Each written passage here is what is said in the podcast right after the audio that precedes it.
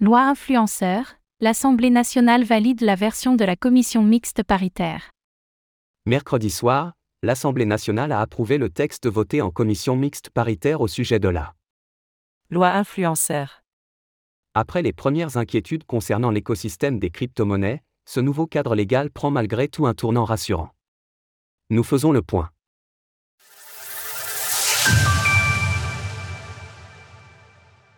L'Assemblée nationale adopte la version définitive de la loi influenceur. C'était le sujet brûlant de ces derniers mois, la loi influenceur. Si factuellement un cadre légal est nécessaire dans le domaine de l'influence en général, les perspectives que le texte original faisait peser sur l'écosystème des crypto-monnaies avaient de quoi inquiéter l'industrie, portant théoriquement un coup fatal à de nombreux acteurs français. Toutefois, après un important travail auprès des personnalités politiques, notamment mené par l'Adam et sa présidente Faustine Fleuret, Owen Simonin, Asher, PDG de Meria, ainsi que Valentin Demey, CEO de Cube3 et directeur de contenu de Cryptost, des conditions plus acceptables ont commencé à apparaître. Mercredi soir, l'Assemblée nationale a voté le texte final proposé par la commission mixte paritaire, scellant ce cadre légal avec 194 voix. À l'occasion de ce vote, Valentin Demey est revenu sur le dénouement positif de cette réglementation. Après la stupéfaction du premier vote à l'Assemblée nationale il y a quelques mois, l'ensemble des responsables politiques ont été à l'écoute pour peaufiner le volet Web 3 de cette loi et combiner protection du citoyen et innovation. Une issue juste et cohérente avec les régimes existants qui cadrent ce secteur en pleine expansion. Les points clés à retenir. Afin de pouvoir faire de la promotion d'acteurs de l'écosystème des crypto-monnaies sur les réseaux sociaux, plusieurs règles sont à respecter.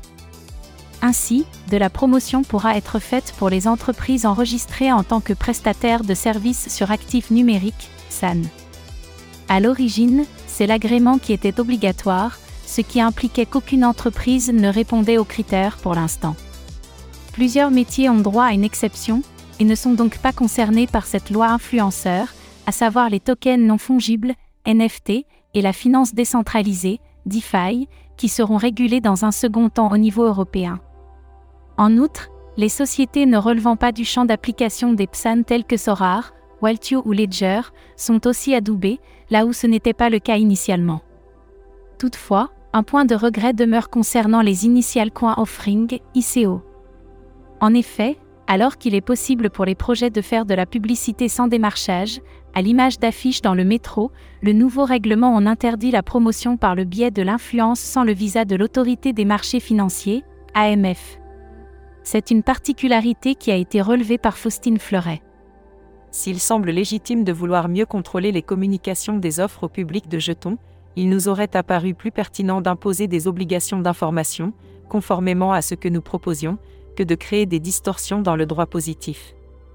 Malgré ce petit bémol, ce cadre reste une solution convenable pour l'écosystème Web 3 en France et ne bridera pas les ambitions du pays qui occupe une place de plus en plus privilégiée dans l'industrie.